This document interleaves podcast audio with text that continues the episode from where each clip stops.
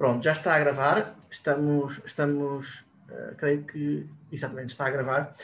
Um, bom dia, bom dia, professora Ana Isabel Soares. Bom dia a todos. Olá, Tomás. Olá, obrigado. Bom dia a todos os que, os que nos vão uh, ouvir lá em casa com, alguma, com, com algum atraso um, a razão é muito simples, é que eu no meu mail inicial para a professora Ana Isabel Soares esqueci-me de pedir permissão para, para fazer a transmissão live. Então achei que depois era um bocadinho, era um bocadinho rude uh, pedir a meio. E, então uh, fizemos uma entrevista à porta fechada e que depois vai ser disponibilizada no canal do YouTube, etc. Uh, eh, por isso, essa é a razão por não estarem aqui a ver a professora Ana Isabel Soares ao vivo, que eu sei que muitos queriam, mas uh, ainda assim vão poder vê-la e ouvi-la e uh, aprender com ela.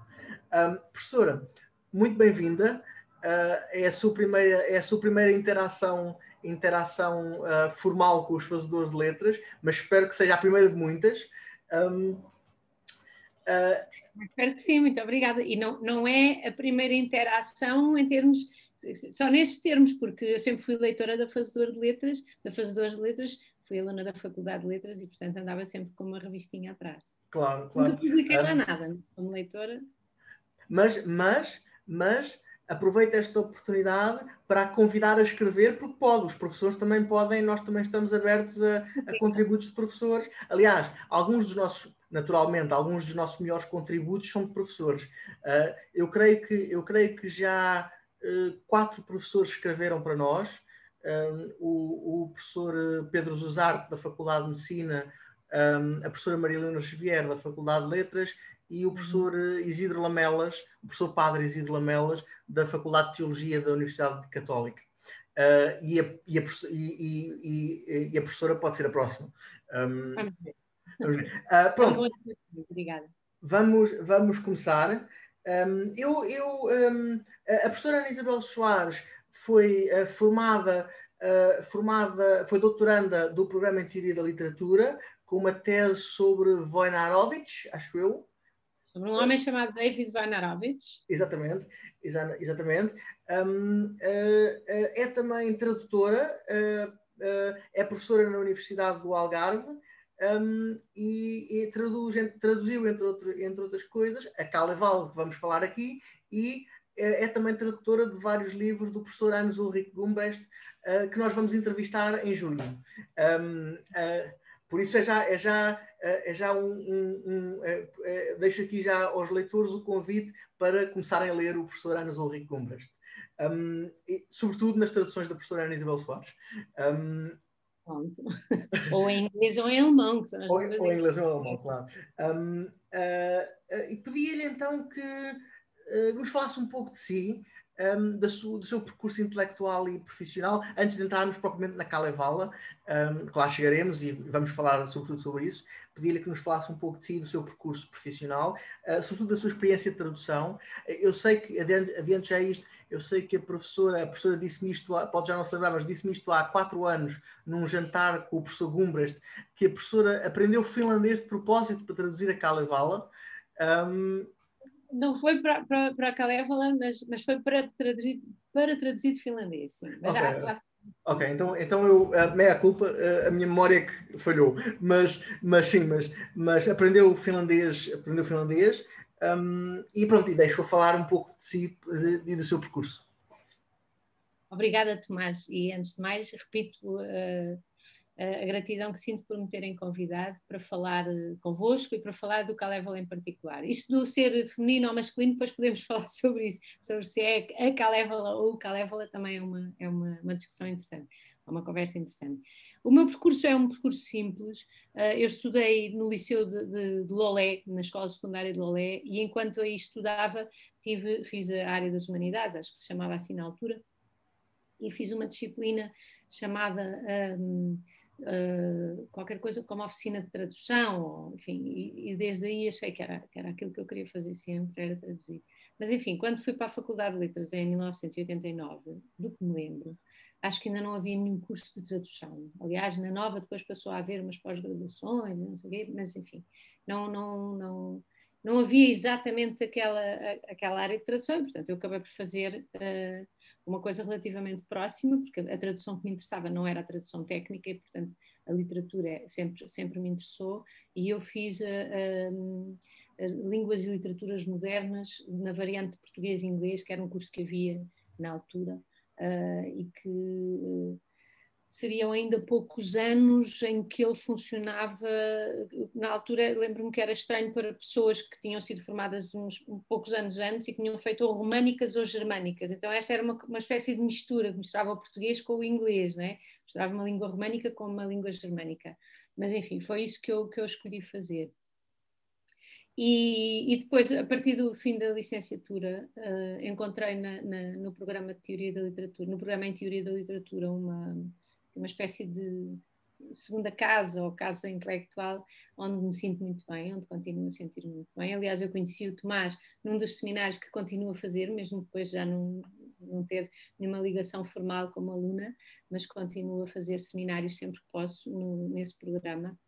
Um, e, e, a certa altura ainda ainda estava a fazer o mestrado, portanto, isso foi em 93, se não estou em erro, quando uh, viajei até, até Louvaina, Leuven, uh, na Louvaina, uh, Flamenga, um, com um grupo de mais três portugueses para integra integrarmos um, um, um, seminário intensivo do Erasmus, que era uma coisa que estava relativamente nova e havia uns cursos de, de um mês em que fazíamos, uh, enfim, tínhamos aulas nestas, nestas universidades europeias uh, e, e, o grupo era constituído por três pessoas, três alunos da Faculdade de Letras de Lisboa e um aluno da Faculdade de Letras do Porto. Uh, esses três alunos da Faculdade de Letras de Lisboa eram eu, a Karina Carmo, Karina Infante do Carmo, que hoje é minha colega na Universidade do Algarve, uh, conhecemos nessa altura, que estava a fazer mestrado, ou ia começar, não sei se já, nós já estávamos no mestrado, em, em estudos portugueses, e a outra pessoa da Faculdade de Letras uh, do Porto, era, um, era um, um rapaz do Porto, não me recordo exatamente o nome dele, Lamento se ele tiver ouvido, que horror. Uh, mas, uh, porque era um rapaz muito simpático. Uh, mas a terceira pessoa da, do, da comitiva lisboeta, que foi comandada, por assim dizer, pelo professor Manel Guzmão, que também conheci nessa altura, era a Méria de Matos Parreira, que estava a acabar, ou estava a começar o mestrado, tinha acabado a licenciatura, em, em, na área de Linguística e na área de Estudos Ingleses. Portanto, era, era aluna, éramos todas alunas da Faculdade de Letras, nós as três, mas eu conhecia lá, ou melhor, conhecia na viagem para, para, para a Bélgica. E na altura a Méria tinha, um, a Méria de Matos Barreira, que entretanto é minha colega também na Universidade do Algarve, é como se aquele, se aquele hub de, de, de belga acabasse por, por uh, resultar nesta, nesta tria da Universidade do Algarve, foi mero acaso, mas é muito curioso. Um, Nessa altura, então, a Mary tinha editado, tinha saído, ou estava para sair, era uma coisa muito, muito recente, um livro de contos de uma autora finlandesa, que a Relógio d'Água publicou, uma autora chamada Rosa Liksom, e que a Mary tinha traduzido com a Mónica Dias, espero não estar a enganar-me, que era uma outra moça que tinha sido aluna na Faculdade de Letras, estava ainda na Faculdade de Letras, mas estava a começar uma carreira de cantora, que ainda hoje tem. Uh, e o que é que aconteceu? A Méria, que é falante nativa de finlandês, mas que na altura não tinha o domínio da língua portuguesa suficiente para, para lhe dar a segurança na, na tradução literária, uh, tinha-se, enfim, uh, aliado à, à Mónica para fazer a tradução da, da da Rosa Lixon e parece que a coisa tinha funcionado bem, os contos são muito interessantes, estão publicados e a tradução parece boa, mas a Mónica saiu no sentido que deixou a literatura e foi fazer outras coisas. E isto aconteceu nessa altura em que eu conheci a Méria. E ela desafiou-me, perguntou-me se eu não queria traduzir com ela um livro que ela estava a começar a traduzir, que era uma, uma espécie de livro policial, meio filosófico, um, de um escritor jovem, uh, na altura, uh, agora já não é tão jovem, tem mais cerca de 10 anos do que eu acho, no entanto, Jurki Kiskinen, e o Jurki tinha ganhado na altura o prémio correspondente ao nosso APE, de Prémio Revelação. E, portanto, a Méria estava embalada naquela, naquela tradução da, da Rosa Lixon e achou que seria interessante também uh, fazer a tradução deste, deste, deste livro que tinha sido premiado na Finlândia. E eu lembro muito bem uh, porque hoje, hoje digo sem vergonha nenhuma, é um disparate, mas é assim, uh, que, que, de pensar, respondi-lhe imediatamente que sim, claro, que tinha 23 anos, tudo, tudo, era novo e tudo era bom, e depois comecei a pensar, quando fui para casa, para, para a residência, comecei a pensar, onde é que fica a Finlândia? eu nem sei onde é a Finlândia. Eu lembro-me de ter tido este, estes pensamentos. Eu fui aceitar uma coisa para trazer uma língua, nem sei o que é que eles falam na fila, finlandês, com certeza, vocês não sabiam nada. E essa experiência de tradução foi muito interessante, porque uh, a Mary conhecia o escritor e nós tivemos a oportunidade de, de ter sessões com, com ele. Uh, o livro é relativamente breve e o Yuri, ainda por cima, uh, conhece espanhol, dominava mais ou menos o espanhol e, portanto, por vezes ele, ele, próprio fazia sugestões na tradução, mas eu sei que foi a partir daí que eu senti uma frustração imensa de estar apenas a, a, a trabalhar do lado da língua portuguesa. E foi, esse, foi isso que me levou a, aprender, a querer aprender o finlandês. Eu disse à Mary, eu estou a adorar fazer isto, mas sinto-me como, como se fosse coxa, não é? Falta-me uma coisa, falta-me um, um, membro. Eu sei que não vou saber falar finlandês como um nativo, mas eu preciso ter algum conhecimento desta língua para ter um mínimo de entrada, não é? De, de, para saber minimamente aquilo que estou a fazer.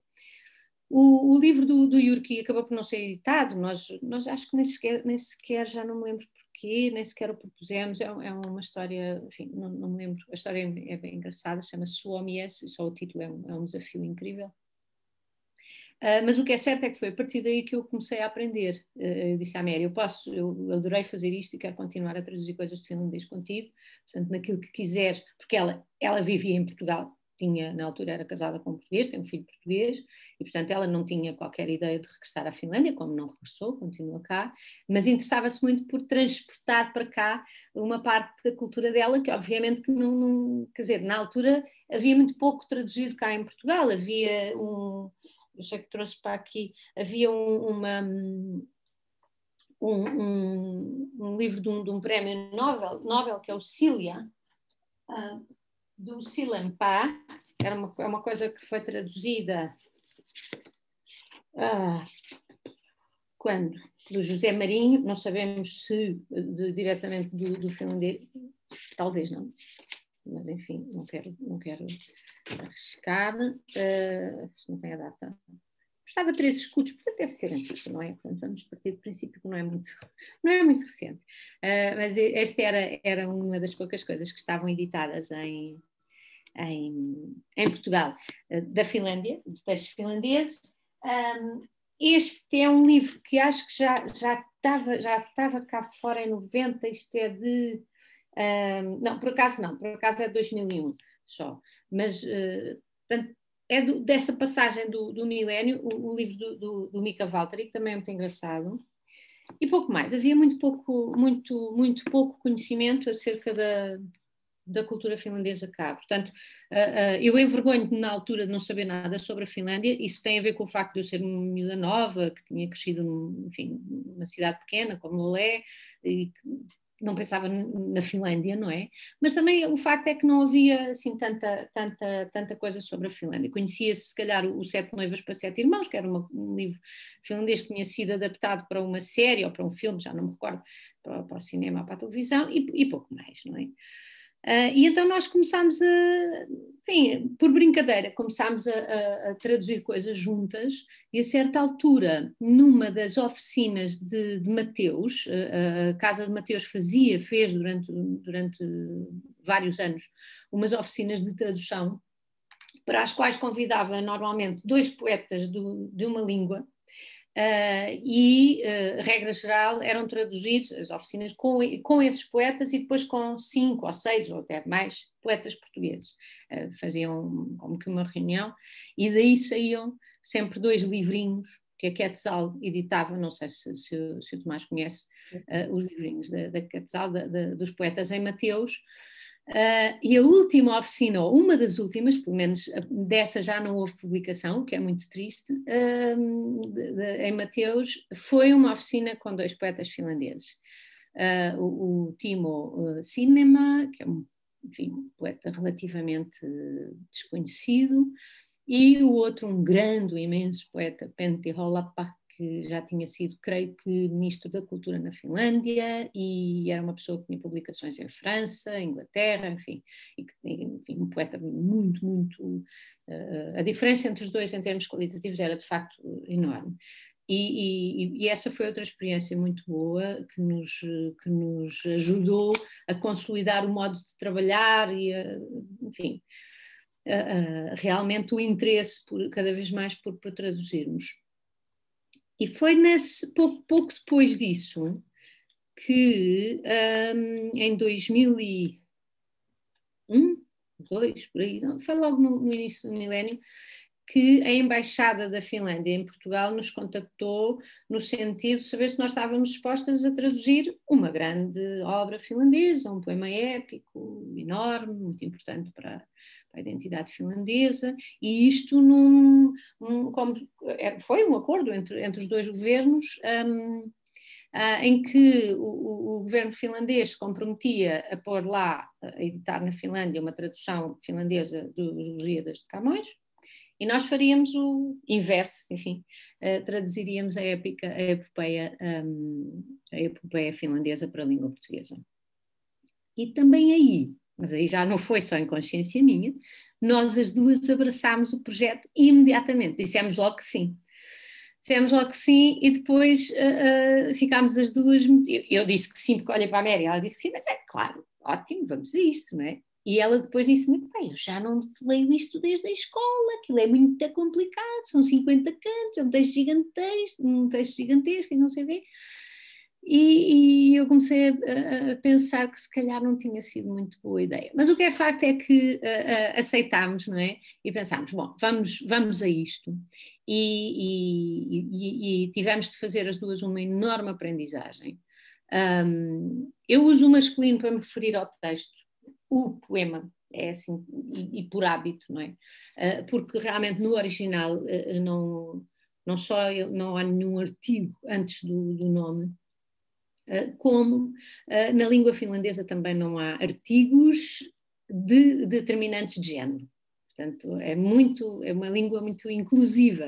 Uh, uh, perante as discussões que se, que, se, que se ouve hoje, esta seria uma espécie de língua perfeita, porque não tem uh, masculino e feminino em termos gramaticais. E, portanto, há uma série de formas de, de notar masculino e feminino, mas não, não não nas, na, nas, próprias palavras. E daí que seja mais ou menos livre, nós podemos estar a falar da epopeia Calévola, e nesse caso falar, dizer a Calévola é perfeitamente legítimo, assim como dizer o poema Calévola, que é a maneira que eu adotei, vá lá, uh, também, também é legítimo. Uh, e, e então começámos a, a viver aqui, a viver no Calévola, porque é realmente uma, uma, uma vivência. Um, Primeiro, o que fizemos foi tentar perceber como é que nasceu esta obra, não é? Portanto, tivemos muito trabalho antes, antes de nos sentarmos e começarmos a verter o texto. Como é que isto vai ficar em português? Eh, porque, porque realmente não, não é. Uh, uh, eu, os textos do Gumbrecht, sento-me, abro o fecheiro e começo a, a transcrever, não é? Mas aqui, aqui havia muita coisa, uh, isto também, porque eu já vivo nos textos do Gumbrecht, também há muitos anos, não é? Aqui tivemos de fazer essa, essas incursões. Claro. Então, e, um, se, se posso intervir. Um, Sim, claro. Não, eu, eu, eu, estou a adorar ouvi-la e acho que, e acho que os, os nossos ouvintes, leitores barra ouvintes, vão ficar muito mais felizes do que se eu estivesse sempre a, sempre a interrompê-lo. Porque... Não, mas interrompa, eu, eu entusiasmo e se não me interromper eu vou por aí. É, é, é, é beber, porque eu, eu, acho que, eu acho que a professora, tal como o tradutor da Cavalo de Ferro do islandês, uh, devem, devem ser seres únicos em Portugal. Um, uh, um, uh, um, e, e... Eu não sei, mas no finlandês há, outras, há outros tradutores. Um, pois eu, pronto, eu entretanto, entretanto eu, eu próprio li na, na, na adolescência, infelizmente, li, uh, eu, não, eu, eu, eu, eu, juro que não sei pronunciar este nome, vou pronunciá-lo o melhor que puder. Um, eu li uma, um livro do Arto Pasilina, um, uhum. uh, a, a, Lebre de Vatanen, um, uh, que é um livro adorável, é um livro maravilhoso. É, é, é um livro é. maravilhoso.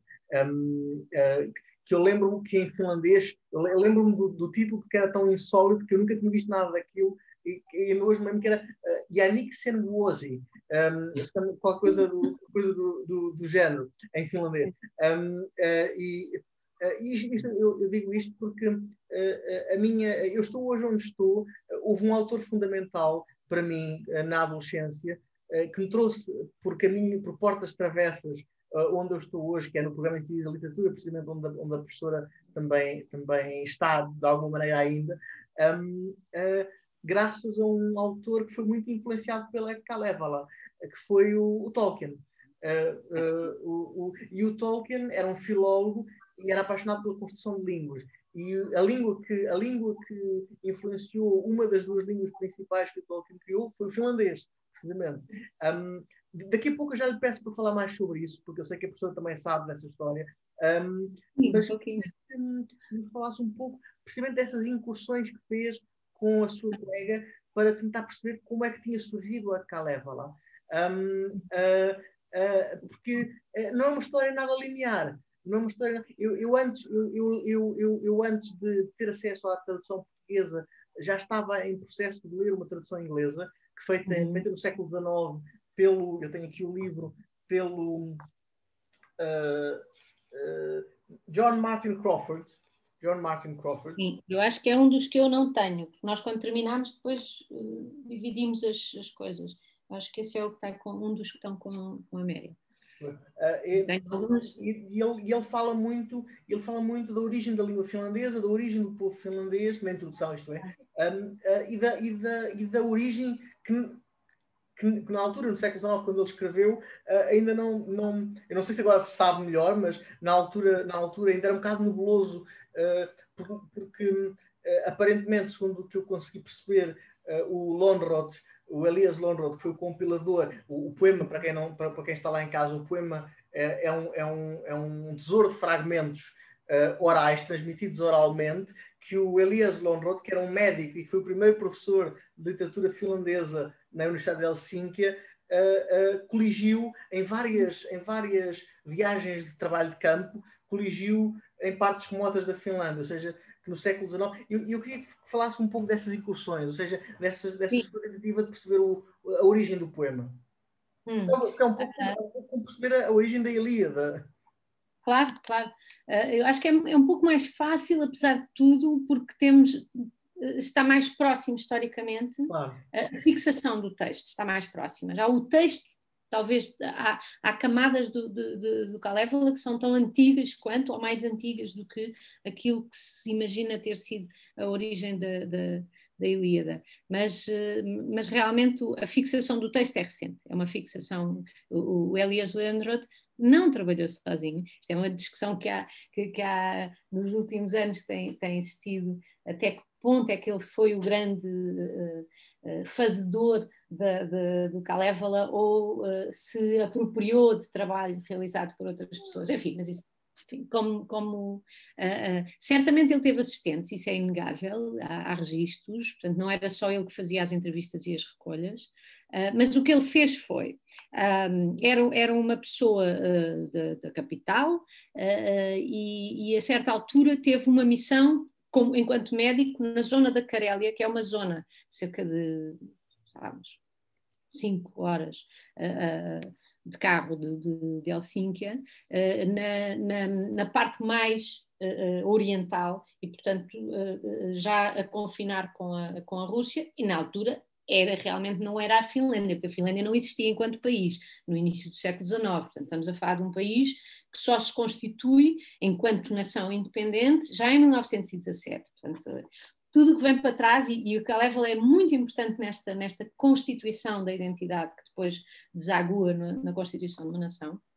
Mas o que é facto é que zona, esta zona da Carélia, que, que confina com a atual Rússia, é, é, é uma zona em que miticamente, historicamente, enfim, há imensos estudos, estudos sobre a, a origem da cultura finlandesa e, e quase todos vão uh, uh, uh, até ali, vão, vão, encontrar a fonte dessa, dessa, nacionalidade ou dessa identidade nesta zona da Carélia.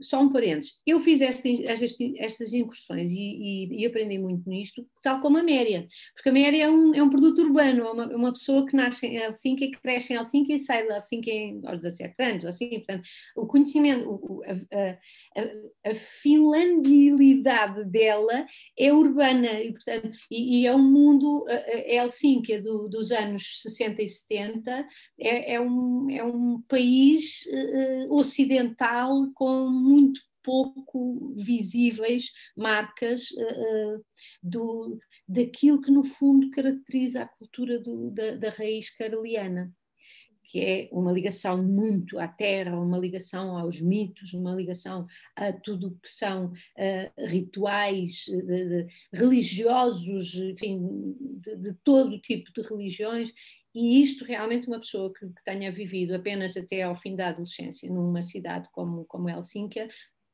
a não ser que vivesse numa família também ela muito preocupada em preservar essa cultura. E não era o caso, como não era o caso de muitas famílias. Aliás, a, a, a Segunda Guerra Mundial foi, foi muito brutal na separação de famílias e nos cortes entre as culturas rurais e, e, e urbanas na, na Finlândia isto aconteceu noutros sítios, mas ali uh, uh, isto é muito evidente. E, portanto, esta, esta primeira viagem, esta primeira incursão que nós fazemos, é, é uma incursão realmente de aprendizagem para nós as duas. Portanto, uh, isto, isto, foi muito importante também. Ela conhecia a língua, mas havia uma série de, de, de, de dados que são linguísticos, mas são culturais, sociolinguísticos e tudo mais, que ela não conhecia e também aprendeu nessa altura. Portanto, foi uma viagem de descoberta para, para ambas, uh, não, não, não foi só para mim. E, entretanto, levávamos um terceiro elemento connosco, que na altura, no início do, do, projeto, estava, fazia parte do projeto e nós achávamos que ele iria continuar, mas depois, por várias razões, não pôde continuar, uh, mas que nos apoiou imenso, que é uma pessoa, é uma pessoa que está ainda na Universidade do Algarve, o nosso colega José Joaquim Dias Marques, especialista em literatura oral. Nós achávamos que era muito importante ter connosco uma pessoa, e foi importante ter connosco uma pessoa da área da literatura oral, que era de onde vinha o texto, que era de onde vinha, no fundo, eh, eh, aquilo que, que o Lanrod fixou. Uh, porque o, o, mérito do Lanrod é esse, é ter fixado o texto, ter trabalhado para que ele acabasse por ser escrito, para, para ficar uh, um, o registro, mas, não, mas, mas o, tudo o que constitui o Kalevala e o Canteletter, que, é, que, são duas coisas que não podem viver separadas. O Canteletter é uma espécie de romanceiro, uh, uh, ou de cancioneiro, melhor, de, de, cancioneiro para um instrumento que é uma harpa de mesa, para o Canteler. E, mas é, e estas duas coisas vão a par, não é? E, portanto, Uh, sem o registro era muito fácil uh, perder-se, principalmente com aquilo que depois veio a ser o século XX e, com coisas como as que eu acabei de caracterizar, esse, esse corte do, da ruralidade com o mundo urbano. E, portanto, foi muito, mesmo muito importante que este homem tivesse feito, ele e a sua equipa, e quem quer que trabalhou com ele, tivessem registado estas, estas, estas cantigas, estes, estes, estes cantos, no, no, caso do, do, do Kalevala. Uh, e, portanto, lá fomos nós os três, até ao centro da Carélia, a um lugar chamado Kurmo, uma cidade chamada Kurmo, onde está sediado um dos centros de estudos do Kalevala mais importantes e mais ricos do mundo, porque o mundo finlandês eh, é, está concentrado. Portanto, tem, há, há, um imenso, uma imensa biblioteca só dedicada ao Kalevala na Universidade de Helsínquia, ou melhor, na Sociedade de Estudos do Kalevala, chama-se assim, até uma coisa, mas os edifícios são todos no centro de Helsínquia, são partilhados pela Universidade, por esta sociedade, uma ligação muito forte. Esta Sociedade de Estudos de, de, de, do Kalevala é, por exemplo, responsável por edições uh, de, de, artigos, livros, obras de pesquisa sobre literatura oral em todo o mundo. Inclusive, já nessa altura, ainda nós não tínhamos começado a tradução, já a tese de doutoramento da professora Isabel Cardigos, que era a diretora do Centro de Estudos Ataí de Oliveira, do Centro de, de Estudos de, Literatura Oral aqui, a tese de, de, doutoramento dela foi publicada por esse centro na Finlândia, portanto, é, é, é realmente um, uh, é, é um lugar de especialização de estudos de literatura oral, E depois há um outro, este em Curmo, nesta tal cidade na Carélia, chamado Yuminkeko, que é uma coisa magnífica. É, é realmente, aquilo é, é, é, para lá de Bagdá, como se diz, é? é? longe, é isolado, mas depois eles têm um carinho para tratar esta obra e, e fazem sistematicamente exposições sobre a obra, exposições de artes plásticas, artes performativas. Têm um, um arquivo áudio dos primeiros versos portanto, dos primeiros versos do primeiro canto, em todas as línguas em que, em que, foi traduzido. A minha voz está lá, ainda antes do livro ser publicado, eu já tinha deixado lá a, a, a versão portuguesa dos primeiros versos, porque eles são absolutamente ávidos por tudo o que tem a ver com, com, com o Caléfala no, no mundo inteiro. Isso, eu vou só interromper para dizer uma curiosidade. Ah, eu vou só interromper para dizer uma curiosidade. Isso faz lembrar, uh, ou seja, uh, uh, o, género, o género de arquivo é diferente, mas faz-me lembrar o Arni Magnusson Institute um, de, de, em, em Reykjavik, que eu já tive o privilégio de ver e de estudar lá um pouco tempo, mas, mas sim, um, que tem além de ter a maior, eh, eh, partilhar com o Arna Magnen, que é o, seu, o seu homólogo na Dinamarca, a maior coleção de manuscritos em Old Norse, em norreno, como nós dizemos, do, do, mundo, tem também um arquivo que é o Ismus. O Ismus é um, o Ismus é, uma, é, um, é um arquivo de gravações eh, feitas desde os anos 30 de recolhas de literatura oral de cantigas, eh, de cantigas islandesas. E há as coisas mais uh, insólitas que se imaginar se possa. Eu lembro-me de uma gravação, uma gravação era de uma velhota, alguns no meio do, dos glaciares, a cantar uma, uma versão, um, um rimur, uh, um rimur que era, que era uma adaptação da saga de, da saga de uh, ai, de Grettir, uh, da Grettir Saga. Um, e, e outra, por exemplo, era uma gravação. É, é, o arquivo é riquíssimo, está muito pouco estudado. O arquivo é mesmo muito rico, um, uhum. está muito pouco estudado. Um, uh, eh, a senhora que está à frente dele, salvo erro, chama-se uh, Rosa Torger, Torgersdotter. Um, um, uh, uh, Rosa era de certeza, que eu lembro. Um, Essa é fácil.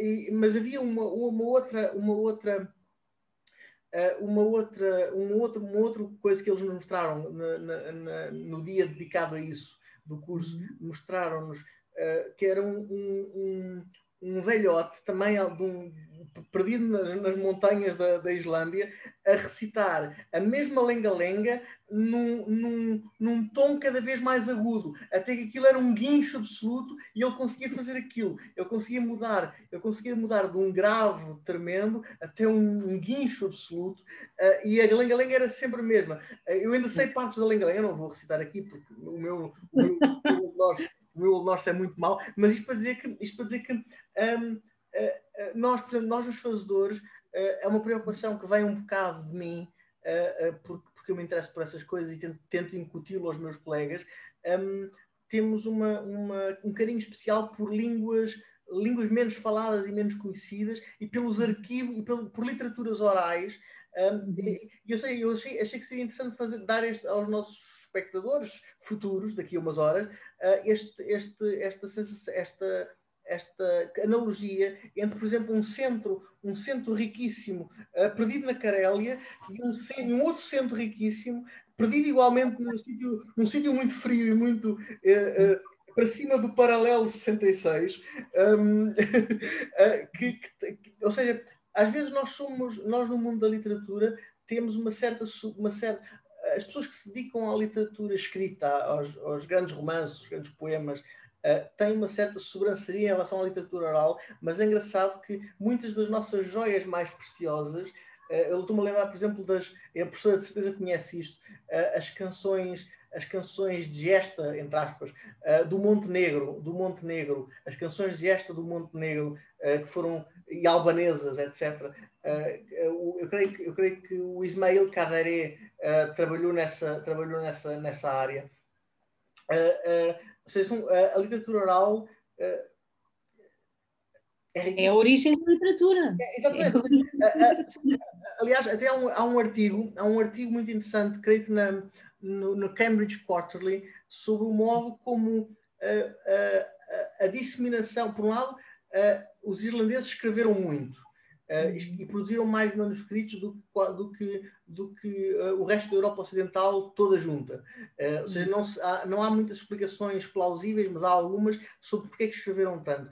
Mas, mas há, há, por, há, por exemplo, um, há um artigo que diz que a, a, a luz elétrica, ou seja, o facto o facto de introduzirem a luz elétrica na Islândia fez, fez, morrer a tradição oral porque impedia, porque forçava, fazia com que as pessoas pudessem estar em divisões diferentes, não as forçando a estar juntas à noite, a contar histórias à volta da fogueira. E é engraçado pensar que toda, toda, muitos dos nossos tesouros mais ricos começaram, uh, começaram à volta da lareira em noites escuras. Uh, mas, mas sim, continue, por favor, professora. Nesse, nesse, sentido, eu estou a pensar na, mais ou menos na datação, já falámos aqui do Landrot, do, do médico finlandês que fez o, que coligiu os textos e os transformou numa peça única, não é? Portanto, nesses 50 contos unificados, em 50 cantos unificados. Uh, mas é importante também dar a ideia, eu falei no século XIX, mas é importante dar a ideia exatamente, ou um pouco mais exatamente, da, da datação. Aquilo que veio a ser o Kalevala que é o chamado Calévola escolar, esta é, uma, esta é a edição que nós usamos, um, que é a segunda versão dos, do, dos versos fixados por Landrod, é, eh, é fixada em, em 1835. Portanto, ele trabalha nas primeiras décadas do século XIX. Uh, e, e, isso não é de estranhar, quando uh, por todo o resto da Europa se estava a falar das literaturas nacionais, não é? Das, da procura do, do, do, do, canto do homem, da, da, da, da, voz do povo e por aí vai. Portanto, ele, o, o Landrod conhecia muito bem o trabalho dos irmãos Grimm, por exemplo, e de, de, de uma série de outras personalidades na, na, Europa que estavam precisamente a tentar. Uh, não era reabilitar, era perceber qual era a voz poética de, das pessoas que não eram alfabetizadas e que não eram os grandes escritores que, que, uh, que até aí na tradição tinham sido os, os construtores magnânimos da literatura escrita, não é?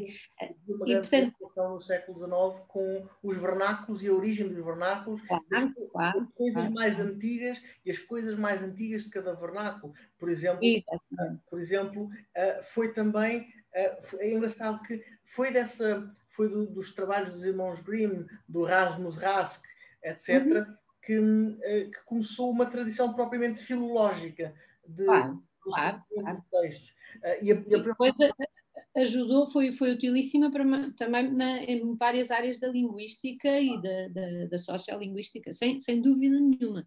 Aqui, ainda por cima, havia um, agravante, ou havia ainda uh, uma questão uh, outra, que era, eu espero não dizer nenhuma barbaridade, mas acho que não, acho que já no final do século XVIII já havia uh, o desenho, de, primeiro da, da, hipótese Sapir-Whorf e depois a partir daí do desenho das línguas indo-europeias e portanto e, e, claramente o finlandês não fazia parte das línguas indo-europeias, o que era uma coisa estranhíssima. Uh, e portanto ainda, ainda mais, mais seria, vá lá, uh, importante um, ou, se quisermos, é, é importante também lembrar o seguinte: a língua mais falada, ou a língua oficial da Finlândia nesta altura, do território finlandês, era o sueco. Aliás, deixem-me recordar o nome da, da, da, que era presidente da Finlândia na altura, eu acho que tenho isso aqui registado, não quero errar. Um, uh, Desculpem lá, mas já agora procuro para não, para não dizer nada errado. Ah, ora bem, Poetas e Mateus, ok. A, a iniciativa veio, de, de, exatamente, a Tarja Halonen, a Tarja Halonen, que era a presidente da República Finlandesa, na altura em que nós fomos desafiadas para fazer o, o, a tradução, o, no, o, nosso presidente era o Jorge Sampaio, portanto, a sua congênere finlandesa era a Tarja Halonen, e do que eu me lembro, a Tarja Halonen foi a primeira pessoa a dirigir a Finlândia sem vir de uma família sueca, uma família de origem sueca. Portanto, estão a ver o que isto, o que isto representa. Ou seja, no século XIX, a língua finlandesa era uma língua menor e era uma língua que não era língua de cultura, era uma língua que não era considerada, não era a língua predominante, era uma língua mesmo do povo, ou seja, o Landro tinha imbuído daquele espírito romântico de, de, de, de registar a língua do povo e pensou, eu tenho aqui um tesouro, não só eu vou à procura da, daquilo que é a voz do povo, mas é a voz do povo numa língua que só o povo tem. É? E, portanto, isto, isto, isto é muito, muito importante porque de facto, quando, quando, agora no século XX, no fim do século XX, início do XXI, eu e a Méria e o José Joaquim na altura lá fomos, a nossa viagem era uma viagem geográfica, uma viagem mental e uma viagem no tempo também. Nós fomos num fevereiro muito gelado, as temperaturas estavam 17 graus abaixo de zero, para eles não é nada extraordinário. Para mim foi a pior experiência que eu tive na vida. E nunca mais me tragam para aqui, para esta terra com esta temperatura, por favor. Mas pronto, também era por uma boa causa. Chegados a Curmo, uh, uh, o, o, o, diretor, o Marco Nieminen, diretor do, do, do do centro Keko, Marco e a Sirpa, a sua esposa, levaram-nos cerca de 40 quilómetros por uma floresta que não se percebia que era floresta porque estava tudo branco, não é? Portanto, o chão branco, o lago branco, as árvores brancas, era tudo branco. Imaginem só que tudo, tudo absolutamente branco. E depois chegámos a, a uma terrinha, Hietayervi, Hietayervi, que era uma, uma aldeia mínima, onde devia haver para umas 10 casas, e na altura, em pleno inverno, em fevereiro, viviam duas famílias. No verão, sim, ia para lá mais gente, mas no inverno só lá estavam duas famílias. Uma das famílias era um senhor chamado Jussi Huovinen, e o Jussi era o último homem, cantor e tocador de versos do Kalevala, do lado finlandês da Carélia. Do lado russo ainda havia alguns, mulheres havia várias na, na zona finlandesa e na zona uh, russa, de homens, este era o último, ele morreu há relativamente pouco tempo. Ele era um homem nascido em 1923 ou 24, se não estou erro. Portanto, ele já, era, já tinha uma idade avançada, já tinha perto dos 80 anos quando nós o conhecemos. E eu lembro-me da primeira pergunta que lhe fiz, depois de sermos muito bem recebidos e depois de comermos uma sopa de peixe, que obviamente ele não nos deixou fazer nada antes de comer uma sopa de peixe e de nos aquecermos à lareira, uh, de lhe fazer a pergunta: Você não tem medo de estar aqui? E a resposta óbvia, não é? Aquela pergunta toda foi: medo de quê? Não havia lá nada, não é? Para ter medo. Não havia absolutamente nada. Eles viviam junto a um rio que era fronteira com a Rússia. Portanto, ele e a esposa, na altura, viviam ali.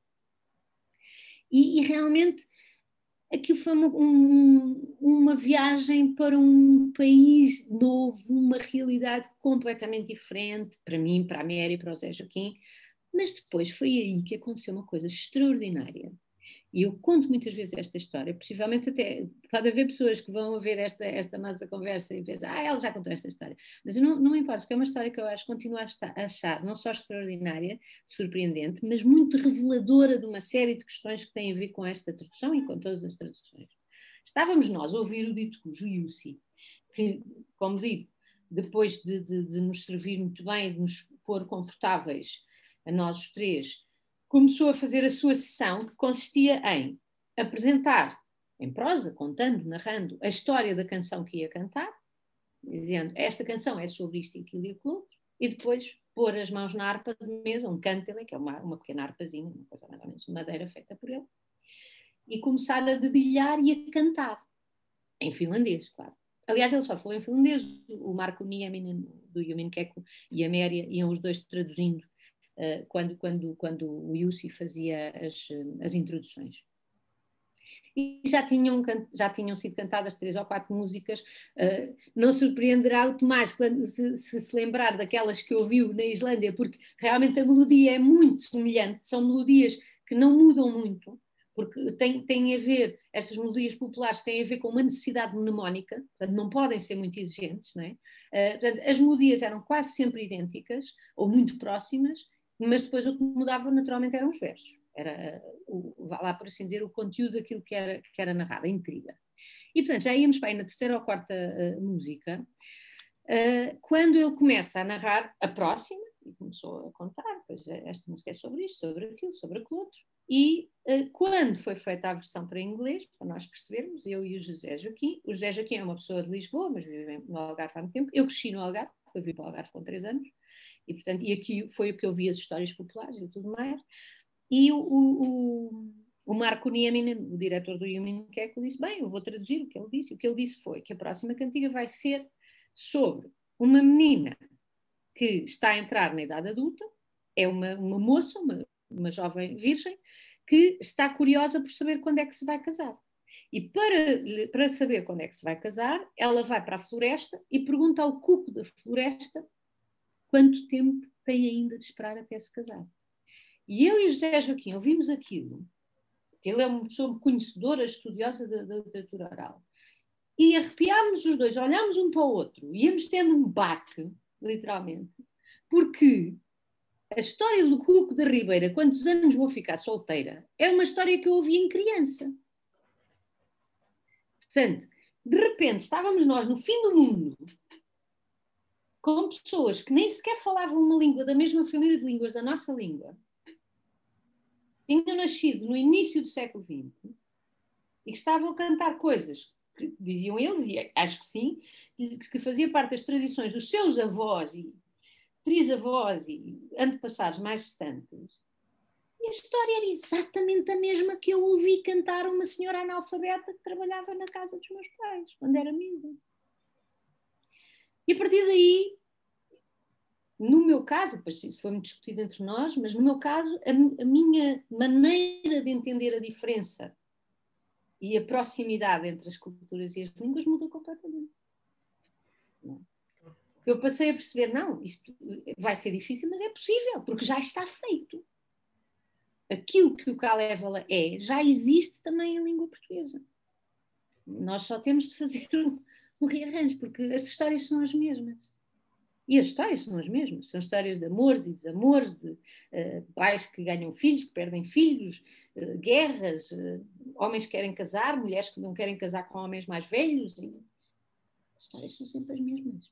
E o Caléval é feito disso é feito dessas histórias. E, portanto, esta foi a nossa primeira incursão. A partir daí, eu, entretanto, já uh, tinha aprendido o finlandês com a Méria durante um ano, fizemos aulas de, de língua finlandesa, e depois, quando entramos no, no Kalevel, eu já tinha, se não me engano, na altura, dois anos de, de cursos lá, feitos lá. Uhum. E, portanto, o primeiro dos quais foi mesmo na Carélia, portanto, já, já estava mais ou menos conhecedora da, da, da cultura careliana e, e metemos ao trabalho. Depois a grande dificuldade foi uh, encontrar as palavras, não é? Encontrar que palavra que eu vou usar. Cuco é fácil, cuco é cuco em todas as línguas, é uma palavra onomatopeia que é muito fácil. Mas tendo em conta que estamos a partir de uma língua que não é indo-europeia, para uma língua indo-europeia, românica, e que uh, todo o ambiente, toda a atmosfera do que se passa no, no, no Kalevala um, todas as atmosferas, eu devia dizer isso no plural, porque apesar disto ser um livro, as histórias que o Landrot encontrou são muito díspares. O trabalho dele foi cozer estes retalhos todos e transformar isto num livro só, às vezes mudando os nomes de certas personagens para que elas, três ou quatro personagens, fiquem só uma. Atenção, não é? Portanto, uh, o Kalevel é muito artificial neste sentido, não é? Uh, mas isso aconteceu um pouco por toda a Europa também. Uh, mas dizia eu que a grande dificuldade depois foi transpor estas atmosferas uh, que são realmente feitas de referências a referentes naturais muito exatos. O nome de um peixe, o nome de uma cor, o nome de uma árvore, não é? E, portanto, se nós aqui dizemos é da Finlândia, é uma bétula, o facto é que eles têm 7 ou 10 ou 17 tipos de bétulas diferentes e para cada uma tem um nome. Nós aqui dizemos salmão, truta salmonada, truta, temos os três, mais ou menos. Salmonete não tem nada a ver com isto, embora tenha um nome parecido. Então, qual é o peixe que estamos aqui a ver?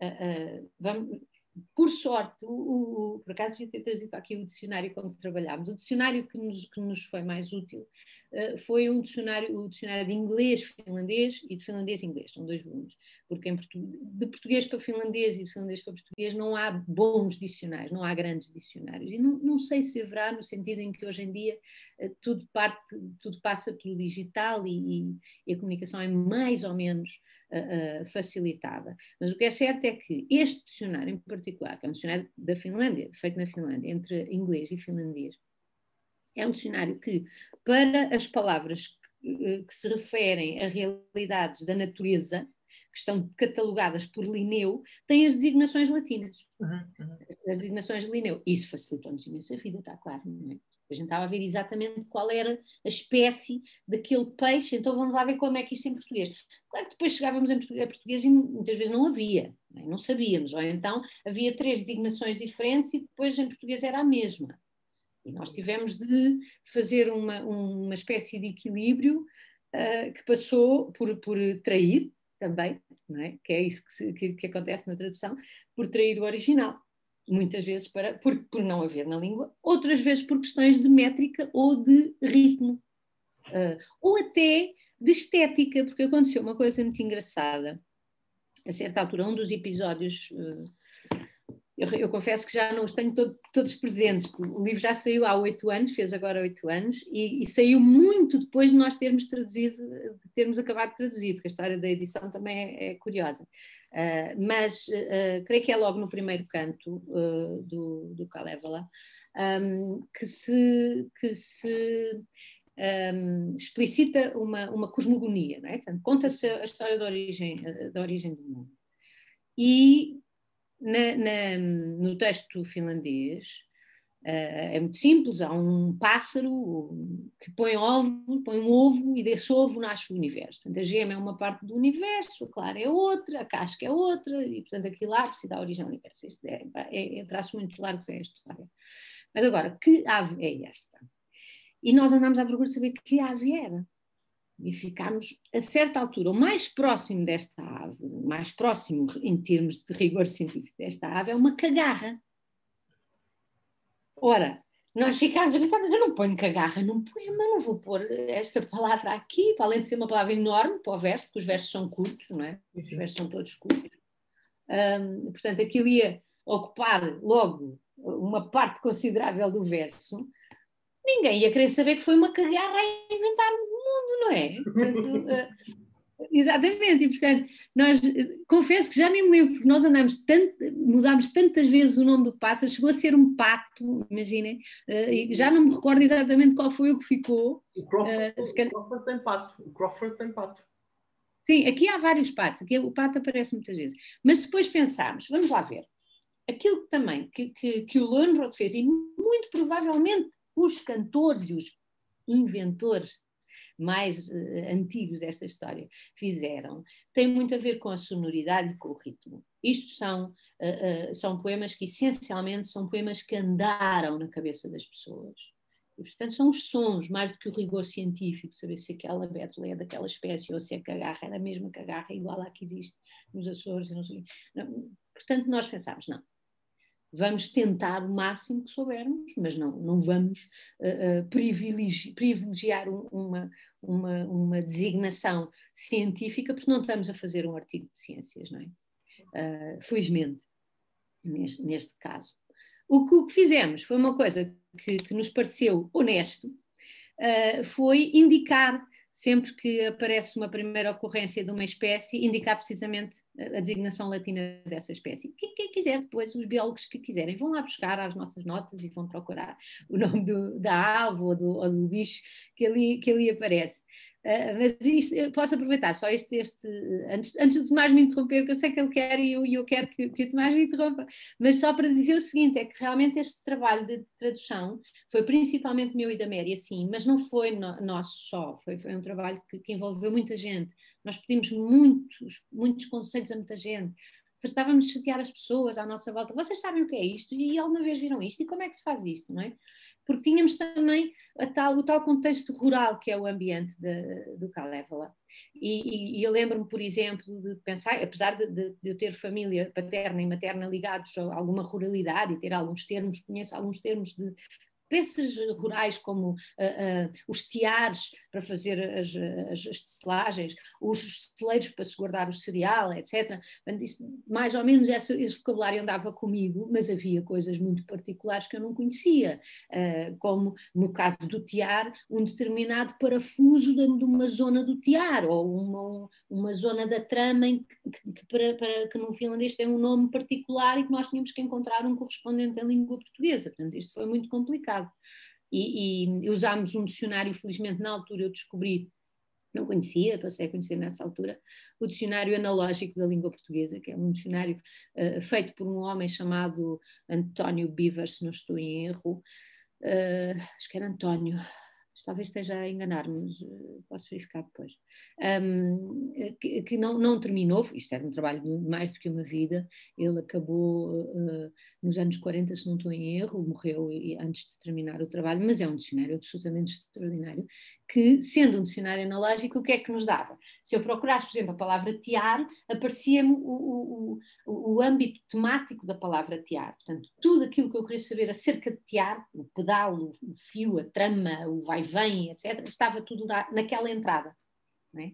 E, e, portanto, isso foi utilíssimo, foi mesmo. Aí devemos a um conselho muito sábio, muito, muito útil, de um, de um homem que, que, infelizmente já não está connosco, António Rosa Mendes, historiador e que era nosso colega na faculdade, na, na Universidade do Algarve. Ele, na altura, dirigia a biblioteca, onde nós trabalhámos, foi na biblioteca que nós fizemos a tradução, na biblioteca da Universidade do Algarve, onde tínhamos uma mesa constantemente cheia de calévolas, porque tínhamos o tínhamos o, finlandês, depois tínhamos o, este é espanhol, tínhamos o. Um, eu trouxe para aqui mais alguns. Tínhamos. Este é do Keith Bosley, é um dos, uma das, das, edições em língua inglesa, do Keith Bosley. Esta é uma edição francesa que é em dois volumes, portanto, também andava sempre connosco. Uh, uma que foi muito útil, uh, curiosamente, curiosamente, foi a catalã, ah. E a outra, exatamente. E a outra que nos foi muito útil, essa está com a Méria, não tenho aqui, foi a, a Calévala Latina. O texto, porque os, os finlandeses fazem tudo, atenção, eles, eles editam realmente tudo.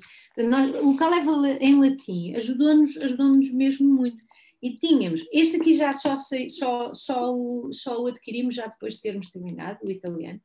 Só, apesar de ser uma tradução mais antiga, mas a, a reedição foi só mais recentemente foi feita.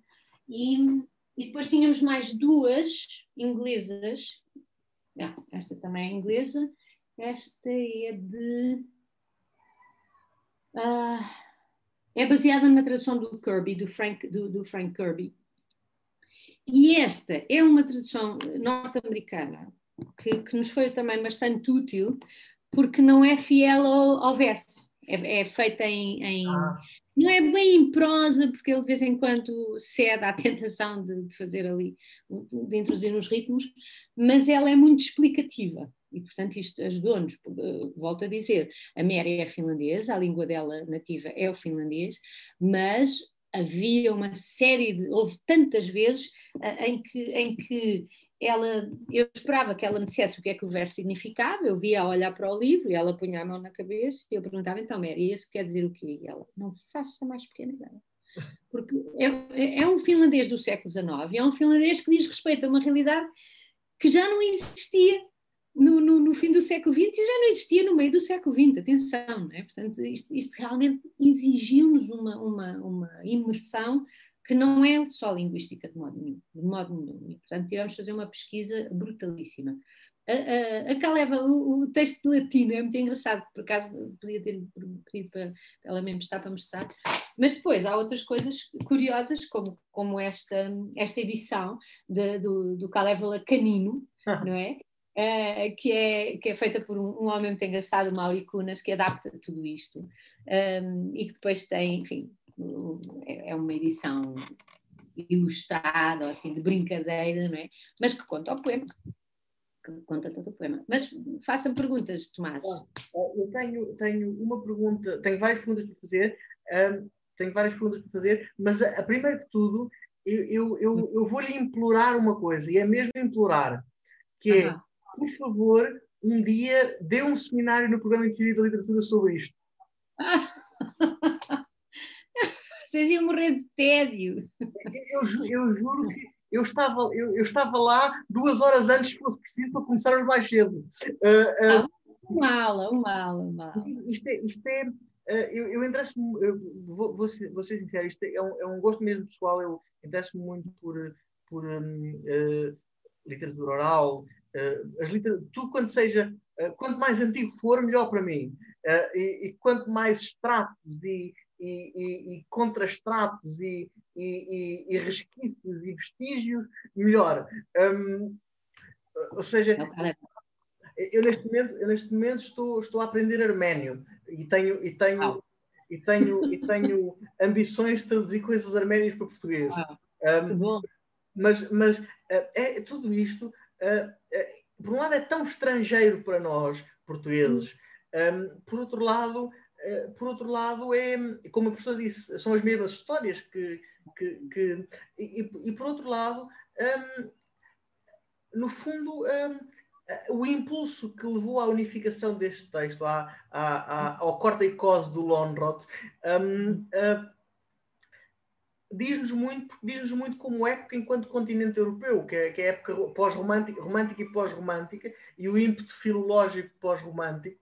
Um, e, e, não só por isso, e também porque estas coisas tocam-se com Tolkien, tocam-se com uh, outros escritores que nós todos gostamos e admiramos. Uh, eu acho que, genuinamente, um, podia não atrair os mesmos interessados de sempre no programa de literatura, mas iria atrair muita gente. Iria atrair, eu acho que. Eu, eu logo falo ao João Figueiredo, a ver o que é que ele acha da ideia. Uh, não, mas, mas realmente é interessante e eu acho que introduz, enfim, eu, eu não, não, não fiz nunca estudos profundos sobre, sobre, nem sobre Tolkien, nem sobre as sagas, nem, uh, mas, mas enfim, como ensino a literatura inglesa e tenho de começar, faço sempre uma panorâmica histórica, tenho de começar com o Beowulf, é dos primeiros ah. textos por onde começo, não é? E portanto já aí uh, aquilo que faço é tentar um, uma aproximação da, da, da, ideia de fixação escrita de uma coisa que viajava oralmente, que transitava pelo, pelo continente europeu uh, oralmente, e, e, e, não há melhor prova do que o Beowulf, que reconta histórias passadas, historicamente identificáveis em território de, da Europa do Norte e, no entanto, o manuscrito que se encontra em Inglaterra e a língua em que está escrito é já o Old English, e, portanto, já, isto, isto, isto para mim é, é, muito, muito obviamente. Mas o que é que acontece? Estas histórias que, que, que o Beowulf representa e que são uh, ah, um, uh, ah, pontos de convergência de culturas da Europa Central, da Europa do Norte, uh, têm toda, vão encher depois a nossa, o nosso imaginário com os vikings e aquelas, os, os barcos barcos com, com as proas em forma de dragão, os próprios dragões, não é? Do Beowulf e por aí vai, mas há, no, no, no, no Kalevala, o Kalevala, é o Kalevala tem, tem alguns, algumas referências, algumas menções a essa, a, esse, a essa cultura, mas de facto é um, é um mundo à parte, é um mundo muito à parte. Uh, é um mundo que o Tolkien retirou, por exemplo, a ideia do povo do norte, do povo do sul, não é? Portanto, da, da um, eh, da terra, terra do Norte, não é que ele chama? Assim. Tem, tem vários nomes. Eh, há, aliás, há várias terras do Norte em Tolkien, ah. Eh, à medida que o mundo vai evoluindo. Um, mas, mas sim, eu, eu creio que ele também, a professora há bocado falava numa coisa que eu gostava de trazer à atenção dos, dos nossos ouvintes futuros, que é uh, falar precisamente da atmosfera. A atmosfera do Kalevala é muito diferente do que daquilo que nós estamos habituados. É. Inclusive é muito diferente muito diferente das outras histórias nórdicas, das, das sagas, etc. Um, eu, acho, eu acho que isto tem a ver com uma ideia do professor Gumbrecht, que é a ideia de estímulo. também, também. Um, uh, mas, mas, tem, mas tem também a ver, eu, eu creio, eu, eu sinceramente, uh, o meu primeiro contacto com a Calévala foi através da, que eu não sei se a pessoa conhece, da, da, adaptação que o Tolkien fez quando era estudante da história do Colervo. Uh, ele, ah ele, ele, ele, ele recontou, ele, ele fazia isto às vezes, ele recontava outras histórias. E recontou a história do Colermo, uh, uh, que, está publicada, que está publicada agora, foi publicada em 2016, postumamente, pela, por uma editora, por uma, uma estudiosa de Tolkien chamada Velin Flieger, um, um, e a história do e, e, e eu creio e, e, pronto, a história do Colermo ele, ele ficou fascinado com, com a a, a, um, um, os humores do colervo e a, e a, hum. e a, e a, e a, natureza, e a natureza sisuda e, e má do hum. colervo. Um, mas, eu, mas ficou também fascinado por outra coisa. Ficou fascinado precisamente pela atmosfera do norte, pela hum. atmosfera do norte da Finlândia. E, eu creio que ele capturou perfeitamente isso. Ele, eu creio que ele capturou perfeitamente isso no, na ilustração que serve de capa uh, à edição da história de Colervo dele, que é uma edição, que é uma aguarela dele, é uma aguarela de Tolkien. Eu até posso tentar procurar aqui para lhe mostrar que, que, que eu acho que também eu posso estar a dizer isto em parte porque li, porque li a história de Colervo uh, uh, numa madrugada em Cambridge, okay. em, em, que havia umas madrugadas azuis que ficavam na memória das pessoas. Mas, mas eu creio que ele, ele capturou completamente da melhor maneira a atmosfera do Kalevala nessa aguarela. Eu vou tentar procurar para lhe mostrar, professora. Mas, mas, mas, tá mas, mas, eu posso falar, posso falar um pouco desse ambiente, dessa atmosfera. Sim, falo, falo é. e, e, falo também de outra coisa que peço, peço que lhe diga também qualquer coisa sobre uhum. precisamente a datação das partes mais antigas da Kalevala. Da, da Kalevala. Okay. Ok. Sim, eu ia dizer que o, o Cooler o, é muito fácil pronunciar o finlandês e se quer estar nos, nos, nomes é mesmo muito fácil, porque eles têm uma regra fonológica única, ou melhor, fonética, uh, que é Uh, uh, só uma sílaba acentuada em cada palavra e é a primeira. Depois há palavras como no alemão, não é? Que são assim feitas de carreirinhas, então tem, acontece depois com uma claro. série de acentuações seguidas. Mas é cooler, vocal, leva lá. São sempre, é sempre a primeira sílaba acentuada. Então, quando ouvimos os relatos do, do rally, uh, alguém na rádio está a dizer Mika Akinen e, oh, exato, e eu, eu vejo-me eu própria a corrigir Akinen, portanto sempre a, a primeira sílaba acentuada. Uh, mas, mas, sobre os, os, ambientes, sobre as atmosferas, eu acho que isto é uma hipótese que eu ponho, como digo, também nunca investiguei sobre isto. Um, o trabalho da tradução é um trabalho diferente do trabalho da investigação, enfim, implica muita investigação, mas o objetivo não é fazer um artigo de, de, de, de ver, o objetivo é fixar o texto, é, é criar o texto. Então, as, as, nossas viagens de investigação acabam por ter um, um, uma série de desvios, e, e, no meu caso há uma série de coisas que eu não retenho e que não pesquiso. Seria muito interessante conhecer, e fiquei curiosa por conhecer a história do Kullervo uh, retratado do, pelo, pelo Tolkien, mas de facto, isso, no, no nosso caso, seria dispersivo uh, mais do que, do que, outra coisa, claro. e não fomos por aí. Mas seja como for, uh, ponho esta hipótese, no, no, se calhar é um disparate, mas, mas eu acho que talvez não seja tanto assim. O Tolkien é um britânico, não é? Portanto, é um, é um, é um homem da Grã-Bretanha, e, o, e, o, e, o, e, a realidade das sagas, porque ele se apaixonou, é uma realidade muito marítima. Há uma ligação ao mar que é impressionante e fundamental. E o Kalevala não é marítimo. Essa é a primeira, a primeira grande questão. Inclusivamente, quando nós, eh, eu e a Méria, eh, eh, quando chegavam, chegávamos a partes do texto em que tínhamos traduzido palavras que designavam lago ou, ou, ou, ou água, no sentido de, de, uma grande dimensão de água, consoante as, as, necessidades rítmicas do original, aparecia às vezes uma palavra que designa mar, Mary, mas nunca era mar. Ela chamou-me tantas vezes a atenção para isso. Atenção, isto não é o mar, não é o nosso mar, muito menos o oceano que nós conhecemos aqui em Portugal, não tem nada a ver. Isto são os lagos interiores, porque a zona da Carélia não tem mar. Pois, pois. Uh, uh, parênteses, da segunda vez que eu fui a Hietajervi, à terra do, do Jussi Huovinen, naquele senhor velhote que, que tocava o Kalevala, eu depois voltei lá sozinha, uns anos depois, e pensei em levar-lhe uma prenda, um enfim, qualquer coisa simbólica uh, uh, para ele. E o que lhe veio foi uma pedra de sal que um amigo meu tinha trazido das, das desertas na, na Madeira. E, portanto, eu ofereci isso ao, ao Yussi, quando lá cheguei, eu trago-lhe isto de Portugal. E isto foi no verão. Ele chamou os filhos todos, que andavam, nessa altura a aldeia estava cheia de gente. Disse, Venham ver, porque isto é sal do mar. Ele nunca tinha visto mar, não é? E nunca viu mar. Uh, e, portanto, para eles aquilo era uma coisa extraordinária, porque a, Carélia não tem mar. Claro. Isto é, é, é, fundamental na ideia de, de, das movimentações, de todas as, as, as, hum, todas as viagens que são feitas dentro da intriga. Uhum. Uh, nos vários contos e depois na maneira como, como, como o Landrot as unifica, na, na, importância que tem, por exemplo, uma figura como o urso, que é uma, é uma, figura da floresta, é uma figura que não, não, não tem nada a ver com o mar não é marítimo. E uh, uh, tem a ver também muito com, claro que o mar em todas as culturas tem ao mesmo tempo a, a, versão salvífica e a versão mortal, mas, mas aqui o mar é sempre uma zona, ou melhor, a água é sempre uma zona de coisas terríveis, onde acontecem coisas horríveis. Um, um bruxo que escorteja o, o, uh, não é o Jokerainen, o Lemminkainen. Não? O Lemminkainen. Uh, um, o, o, é no lago que se, que se, que se suicida um, a Aino, depois de decidir que não quer casar com, com, com o Vainamoinen. É? É, é às águas do lago que ela se tira. Portanto, tudo o que tem a ver com a água aqui é terrível. A água nunca é salvífica. É? Isto é uma grande diferença em relação à ideia das sagas. A ideia das sagas na ideia das sagas, o mar servia para provar o valor, para, eh, não é? Enfim, há muito mais coisas a dizer sobre isto, está claro. E, como digo, também tem a versão mortal e a versão eh, de perigo.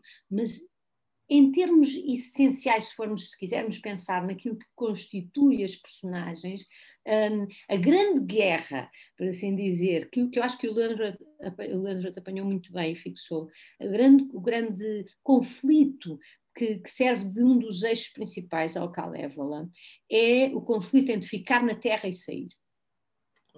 E, e, e, o, o, o, o Wainamoinen é o homem que, que, que toca, é, é, o grande herói, porque é o herói da música, é o herói que toca o canto, ele é e que reúne as pessoas, e portanto ele é, ele é, é o único que, por assim dizer, tem legitimidade para se mover no espaço. Mas depois, quando aparece o, o Lemminkainen, é um estovado, ele só quer ir para as guerras e quer ir para, para, para, todo o lado, e a mãe só quer que ele fique em casa e quer que ele se case, não é? e que fique ali a tratar do celeiro e do, do gado e de apanhar o urso.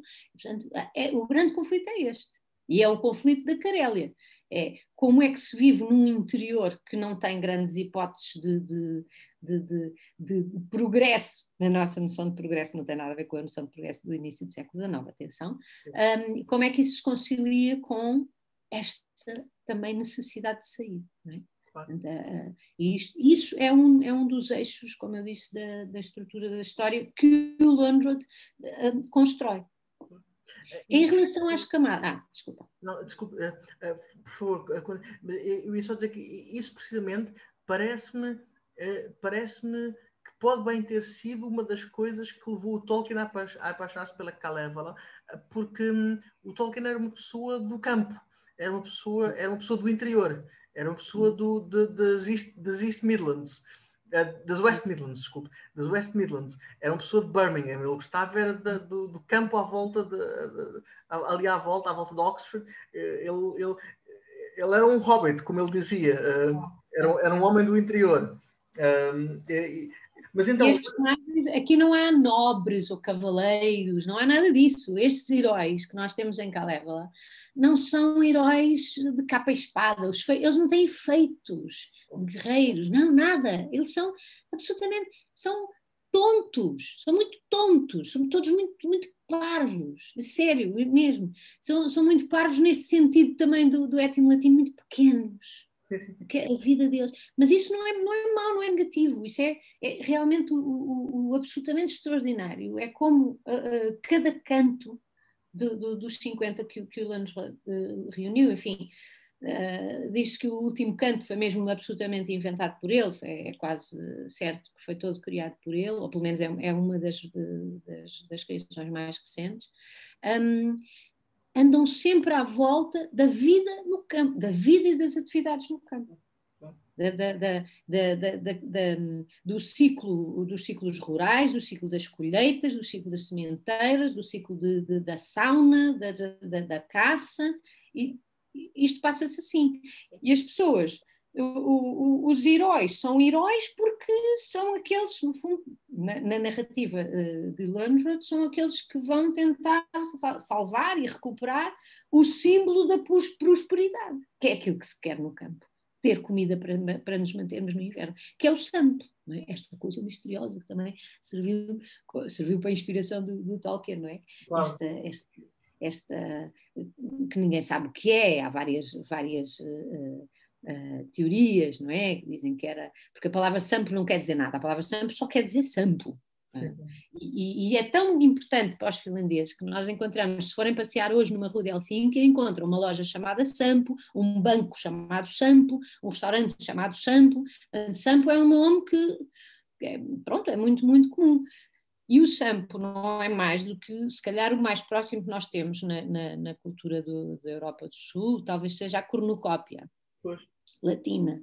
não é? Uh, uh, mas mesmo assim é, pode ser um, uma espécie de mó uh, de onde se gera cereal, de onde se gera farinha a partir do cereal, pode ser um, um escudo, ele é muitas vezes representado não é? circular e depois com os símbolos todos, mas não, não há uma, uma, uma, uma, um referente único e inequívoco. Aliás, esta, a propósito desta, de, do sample, eu posso introduzir aqui outra, outra, outra questão interessante que tem a ver com o Kalevala uh, e que, felizmente, isto é uma das coisas que mais me orgulham, uh, porque a tradução, enfim, a tradução é falível, tem, eu hoje mudaria uma série de coisas, a Méria também mudaria uma série de coisas, uh, está o que está e foi o trabalho que nós, que nós quisemos fazer na altura e que conseguimos fazer.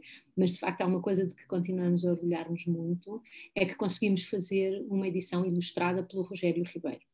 Uh, ele morreu, enfim, antes do, do, livro sair, em 2008, o livro saiu em 2013, e, e, portanto não tinha acabado, ele não tinha acabado toda, toda, todas as ilustrações, mas nós decidimos que incluiríamos não só aqueles desenhos que ele já considerava terminados, como é aqui, estas duas páginas dão para perceber, uhum. como é o caso deste, mas ao mesmo tempo incluímos os estudos. Pois.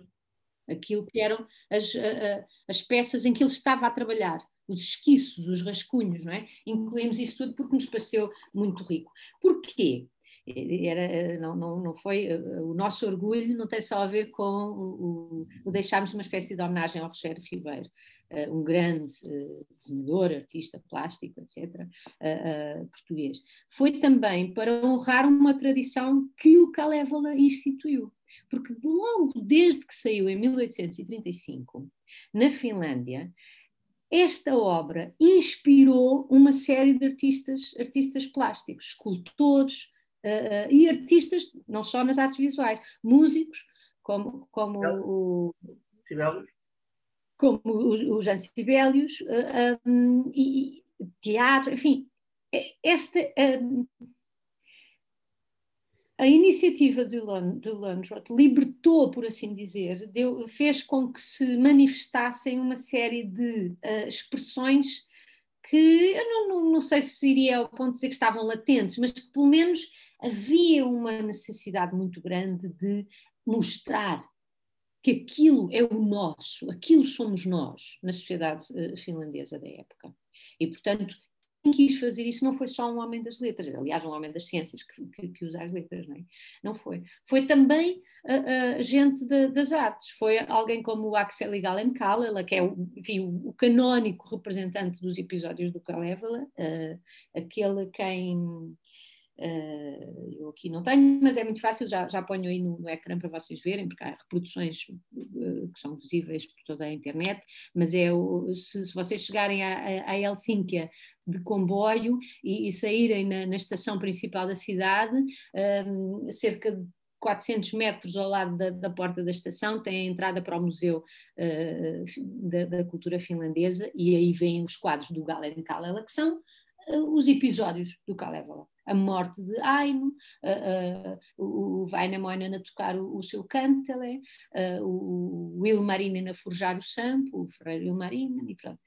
e isto foi feito logo a partir de, de, nas décadas a seguir à, à saída do, do. Portanto, há uma ligação entre a história, entre os episódios que o Kalevala registra e as manifestações de artes, de várias artes uh, na, na Finlândia, que, que, também fazem com que um leitor, do, um leitor finlandês na, na, uh, que leia o Kalevala, mesmo na, na, escola, não consiga dissociar aquilo que está a ler de um imaginário visual que já está, que nasceu quase simultâneo com, com ele. E, portanto, nós achámos que seria muito, muito interessante ter uma edição ilustrada, fazer jus a este casamento que existe entre a história uh, da literatura oral, fixada pelo Landreth, e uh, a sua, o seu contraponto visual. Ainda por cima, uh, uh, o que acontece? O, o, o, Rogério Ribeiro, na altura, vivia com uma senhora finlandesa que vive cá em Portugal, a Cícela Bjork,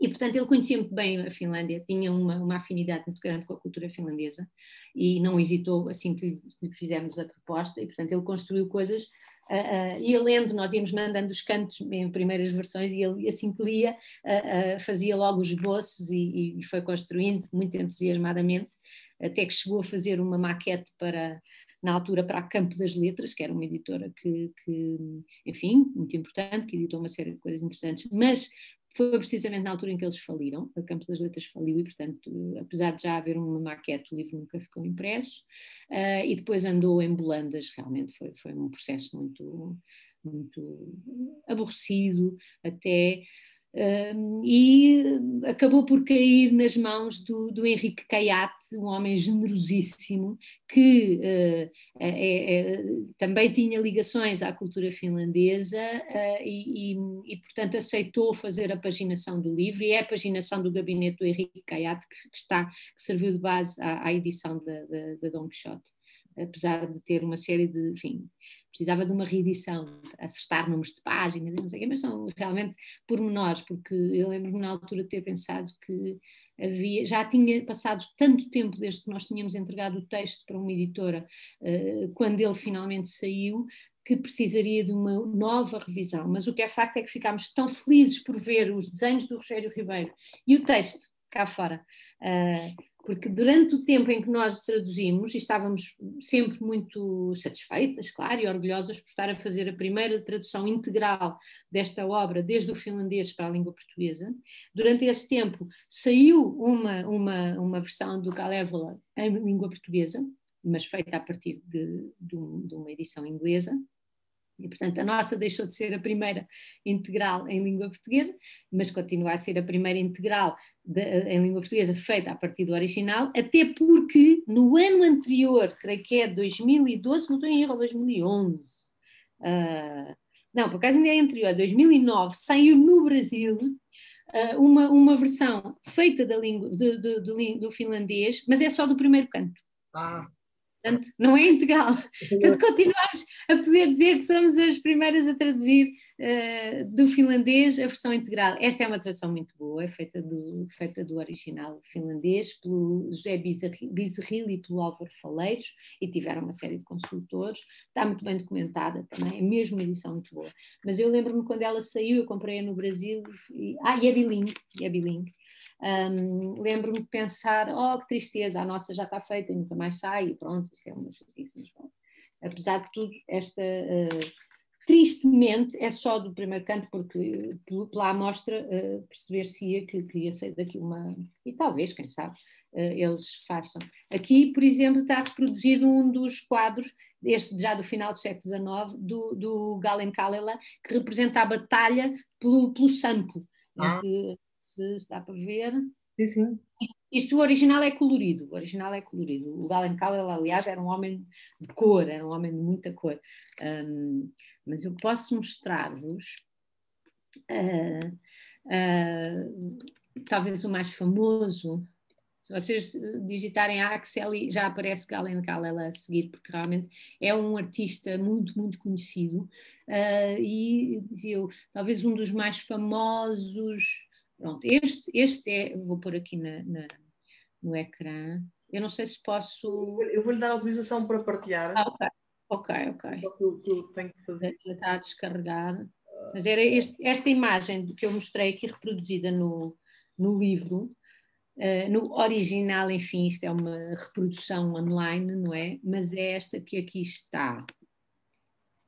Host disabled participant screen sharing, então tem que enable. Não, não, tem, exatamente, tem que. Deixa-me deixa ver como é que eu faço isto. Ok. Deixa-me ver como é que eu faço isto, que eu sou, eu sou um. Também posso mandar assim o link e, o, e, o, e o Tomás põe aí, sem problema. Eu ponho o link aqui acho no já está, já está, professora. Ok, vamos ver. Ah, ok, aqui. Pronto, só para verem, para terem uma ideia, estão a ver? Uh -huh. Das cores que aqui aparecem.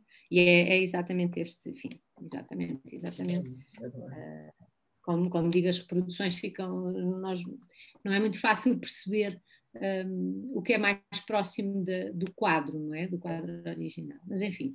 Já agora. Eu... Aliás, o, o, este, só, só para terminar, este Kalevala canino, as imagens que aqui aparecem são recontos uh, imagéticos a partir dos quadros do Galen Kalela. Querem ver aqui onde aparece um, uh, esta precisamente que eu vos mostrei? Será que é esta?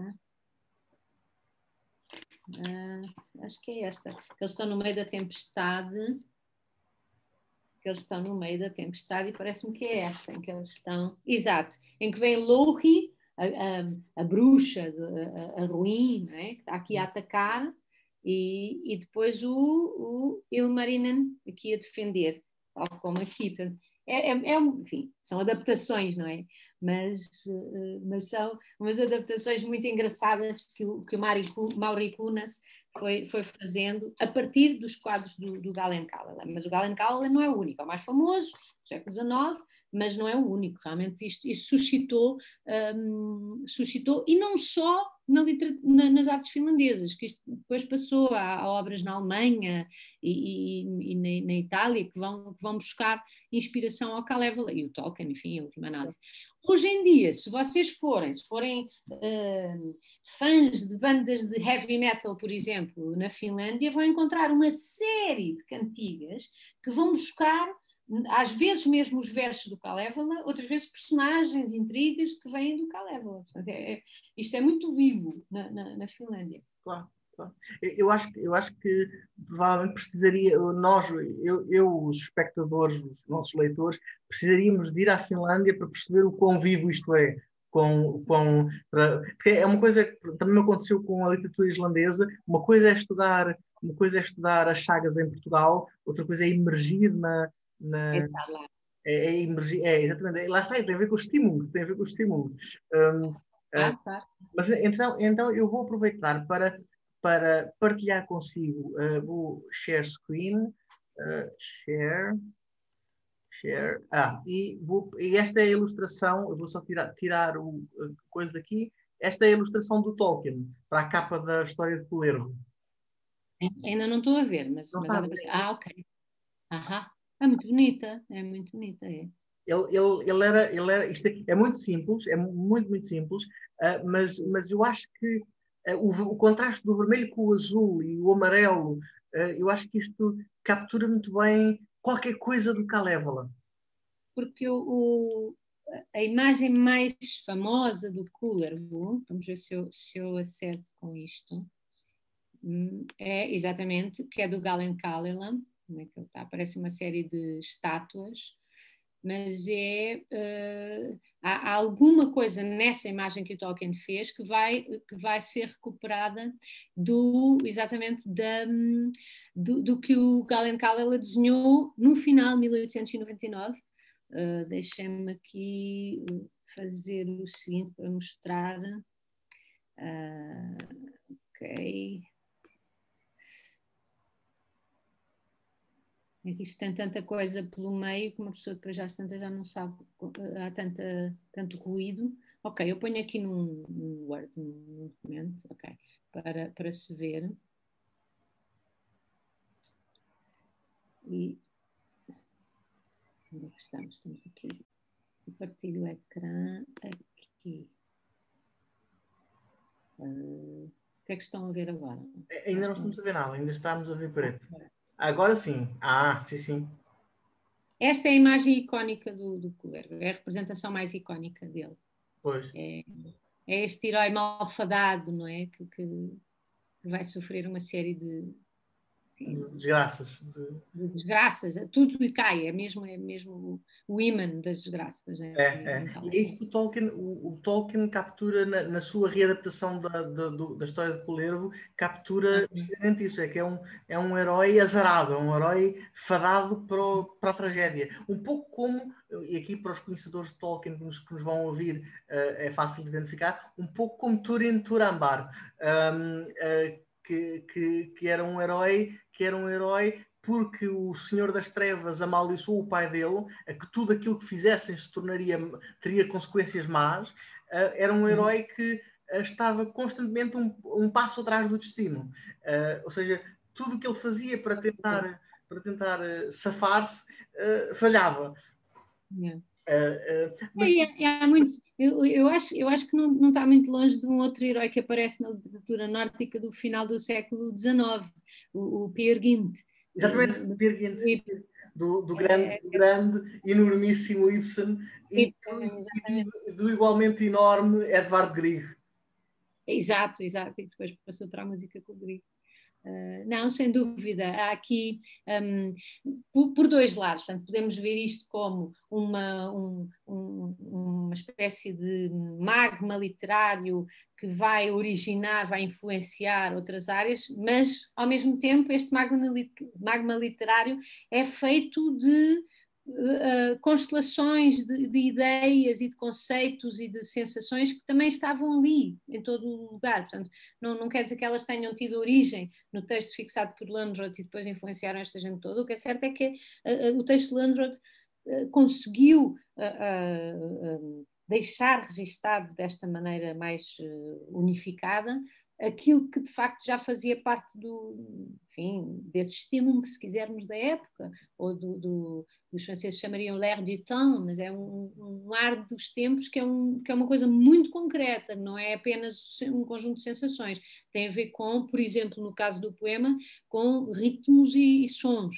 Uh, uh, e, e, e, o Tolkien, por exemplo, era, muito, era particularmente sensível a isso. Aliás, ele compôs um ensaio muito engraçado chamado uh, Simbolismo Fonético, um, uh, que, que, é precisamente sobre aquilo que para ele evocavam os sons.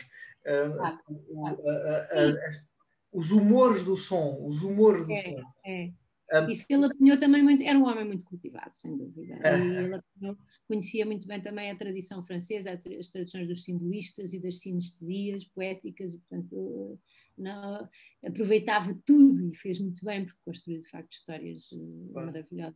Eh, eu, um, ehm, pronto, já, já, já, já estamos a conversar há uma hora e meia, eu, eu não, não lhe quero tomar mais tempo, se bem, se bem que eu não lhe quero tomar mais tempo, mas, mas eu eu poderia ficar aqui até amanhã, sinceramente. Um, sinceramente. Um, uh, uh, acho, acho não podia, não podia ter pedido melhor, não, não podia ter tido ideia melhor. Acho que trazê-la aqui aos nossos, aos, nossos, aos nossos leitores foi. Para mim foi bom. Foi, foi, foi, excelente. Um, eu diria, uh, faria ainda duas perguntas. Uh, que era, uma era um, quais são as personagens uh, mais marcantes da Kalevala para si, uh, da Kalevala para si. Uh, e depois, e, e, outra, e ainda outra pergunta, se tivesse de sintetizar a Kalevala numa frase, como é que seria? sintetizá-la numa frase. Uma frase ou uma expressão, não é? Qualquer coisa que dissesse que este livro é a história do, do ser humano. É, é a história do ser humano. Uh, portanto, não tem nada a ver com deuses, não tem nada a ver com coisas sobre-humanas. É mesmo a história do humano, do, do ser humano. aliás, aliás a, única, a, única, aparição, a, a, única, a única coisa que, que, se parece com Deus na Kalevala é o éter, é que é muito aristotélico. Um... E uh, aparece Nossa Senhora, há uma referência à Nossa Senhora. Ah. É uma, é, aparece no último canto que é aquele que se acredita que tenha sido uma invenção de Lundred. É muito estranho porque uh, já não sei se é o canto 48 ou 49, que é o da caça do urso, eu não me recordo, mas há um, há um canto que é realmente é o, é o canto onde, em, que, em, que, se caça o urso e há uma como que uma série de rituais que são cumpridos antes de se matar o urso e antes de se esquartejar o urso que vai servir de alimento. Eh, isto é, passa por, por uma série de, de, rituais. E esse é que nos.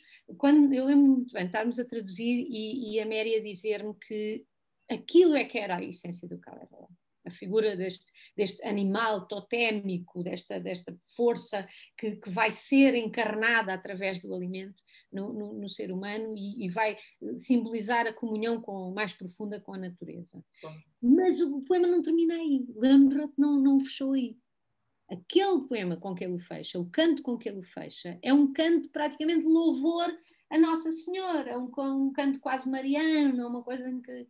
Um, tudo, tudo, é muito uh, ocidentalizado atualizado, vá lá, estão a ver? E, e, e, e isso uh, nós sempre achámos que, que, que, o último canto era um canto muito triste para nós, que estávamos tão, tão entusiasmados e empolgadas com a cultura profunda do povo, do povo da Carélia. E aquilo tem muito pouco a ver com o povo da Carélia. Portanto, há ali claras. Uh, Landrot interveio ao longo de todo o poema, isso não há dúvida nenhuma, mas há zonas em que ele percebe que intervém mais, há outras em que se percebe que intervém menos. E nesta, claramente, há uma intervenção muito forte. Uh, uh, uh, professor sabe de certeza qual ele, percebe, ele, ele era provavelmente, estou a assumir que ele era cristão, ele pertencia a que denominação cristã? Ah, provavelmente era protestante, que era a grande. É, grande... Estou, a perguntar isto porque estou a perguntar isto porque, por exemplo, o Eino Giovanni Rautavara um, é ortodoxo, se não me engano. Sim, eu não, não tenho ideia. Eu lembro que na altura nós, nós trabalhámos um pouco sobre isso, agora já não me recordo. Porque há muitas igrejas ortodoxas na, na Finlândia, mas eu acho que no início do século XIX ainda a tendência maior era o protestantismo. Pois, pois. Até porque uh, ele era urbano e a grande influência era a influência sueca. Claro, portanto, claro. Não, não russa, não é?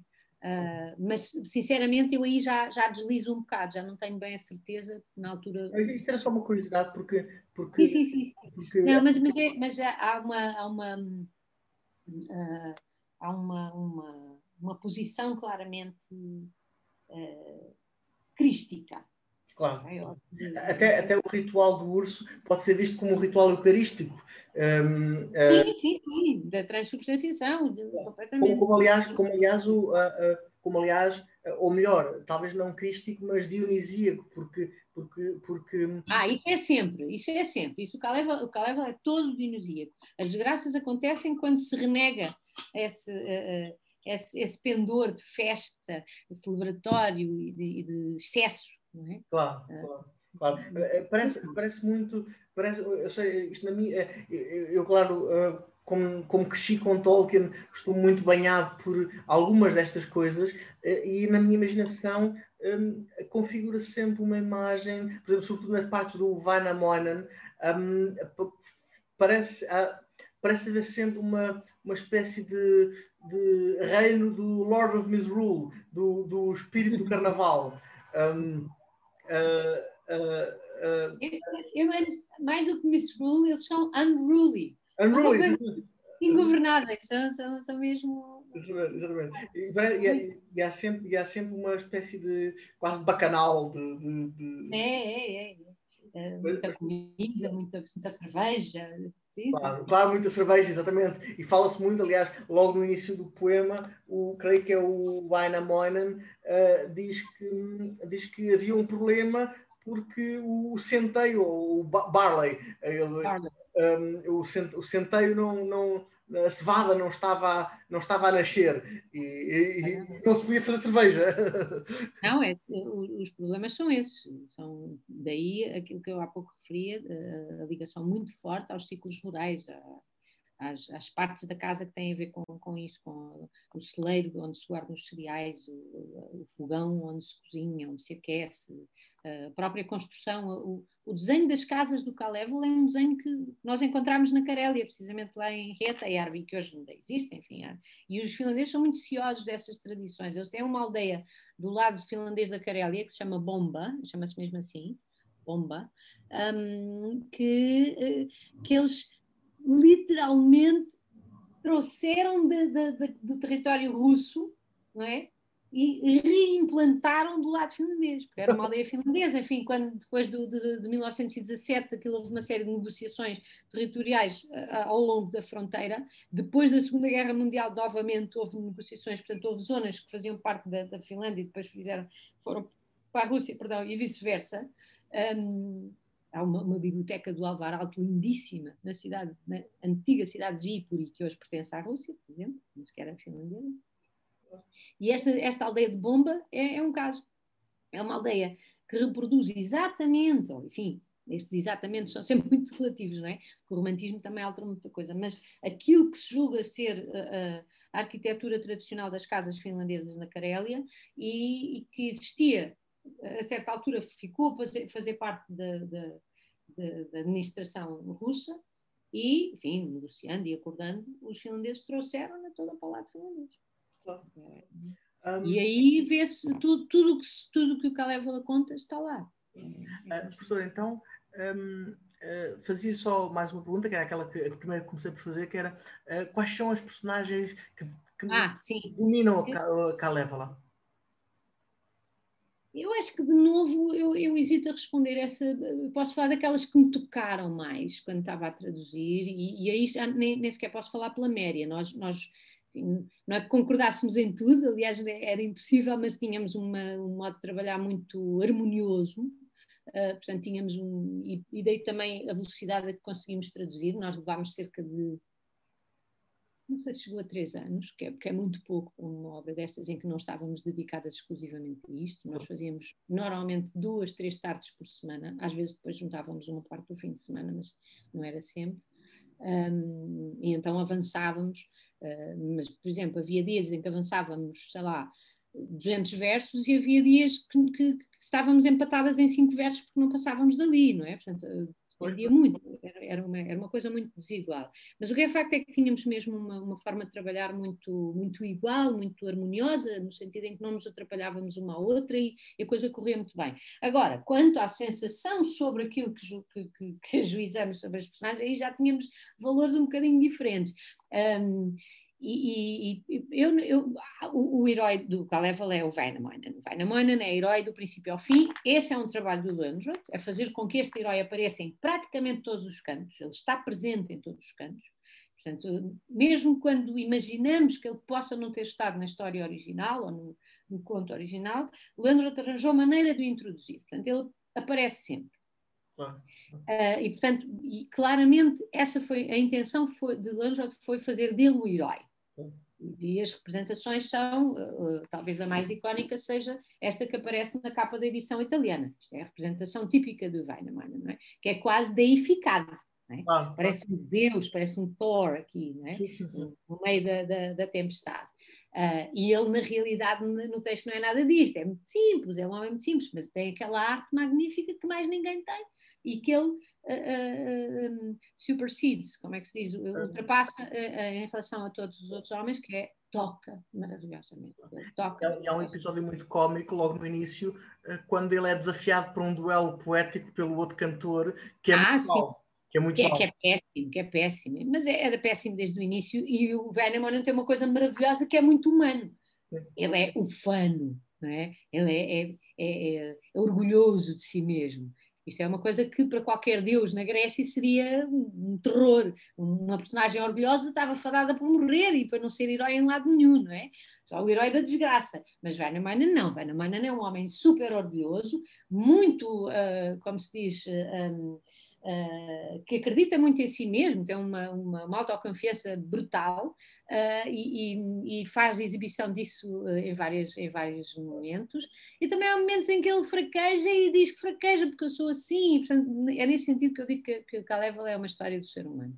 Um, mas portanto, isto para dizer que sim, eu à partida aceitaria o Vainamoinen, porque também é uma, uma, figura complexa e é muito engraçado, em vários momentos tem graça, o humor é uma coisa que, que, que está sempre presente aqui, um, mas talvez a personagem que me tenha tocado, eu lembro muito bem quando nós estávamos a traduzir o, o canto quarto, nunca mais deixei de pensar nela, na Aino, que é a personagem mais trágica ou das mais trágicas, não é?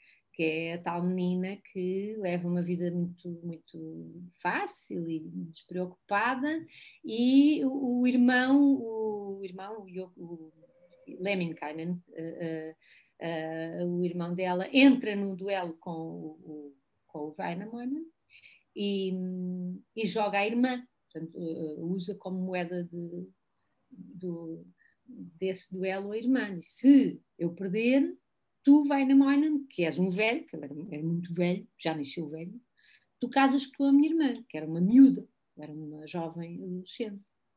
E o Vainamoinen, obviamente, ganha, ganha o duelo, e vai dizer à mãe do, da Aino, olha, eu estou aqui para casar com a sua filha, não é? Porque ela, eu ganhei-a neste, neste duelo. A mãe fica muito contente, super orgulhosa, porque a filha tem a possibilidade de casar com, com o maior herói da, daquela terra, e vai dizer isso à, à, filha, muito contente. Mas a filha, isto é uma segurança, que eu agora vou casar com um velho. Eu não quero casar com um velho. E a bala vai-se embora de casa. e vai-se matar. Vai-se matar, é uma Ofélia, ela é uma Ofélia. É uma Ofélia. No meio, no meio do, dos juncos, atira-se para a água, transforma-se em peixe, que é muito calévola, não é nada Ofélia, não é nada shakespeariano. Uh, transforma-se num peixe, que depois reaparece. Mas esta personagem para mim foi a primeira me, aquela que primeiramente me, me deixou mais emocionada, não é? Que mexeu mais comigo. Pensar, que injustiça, porque é que porque é que esta pessoa não pode fazer o que quer? Isto então, para agora, para os movimentos feministas, seria ótimo, não é? Esta mulher foi subjugada e tal. Não, mas, mas há uma, um trágico naquela personagem que, que, que o Landrod consegue dar através da linguagem do poema, que é muito emocionante. E, portanto, aí a Aino, apesar de ser das que ocupam menos espaço no poema, porque ela aparece no canto quarto, aparece, Uh, fica triste e morre, mata-se e pronto, e nunca mais reaparece. O peixe vai, vai reaparecer, mas, mas a Ai não, é nada. A Ai não é uma, uma personagem super marginal, mas, mas como digo, é muito forte. É, o poema faz dela uma. e é do, do, dos momentos mais belos do, do, poema, em termos rítmicos, em termos melódicos, é mesmo um momento muito belo. Professora, hum, obrigado em nome de todos nós. Obrigada uh, eu. Um, espero que possamos repetir e, como disse, espero, espero, com muita força que um dia dê um seminário sobre isso na Faculdade de Letras, sobre, sobre a Calévola. Um, a, a, a, Méria, a Méria, a minha colega de tradução, eu perguntei-lhe se ela queria e ela disse que não, que eh, que eu, que eu, que eu falasse por ela e falo aqui, estou à vontade, como digo, com, com as devidas diferenças quando, quando elas aparecem, mas ela também, também vos agradece. Estou aqui a agradecer por mim e por ela esta oportunidade. E, e sinceramente, os meus cumprimentos para, para ela também. Um, uh, espero um dia que se proporcione a oportunidade de nos conhecermos. Uh, uh, e, e, muito obrigado, muito obrigado, professora. Um, uh, eh, eu, vou, eu, eu, eu, vou terminar a gravação, mas podemos continuar a conversar se a professora quiser. Uh, e muito obrigado em nome dos nossos leitores, barra, ouvintes, barra, espectadores, uh, e espero que seja a primeira de muitas ocasiões para, para, para colaborarmos e claro, espero também que esteja, que possa estar presente quando entrevistarmos o professor Gumbrecht.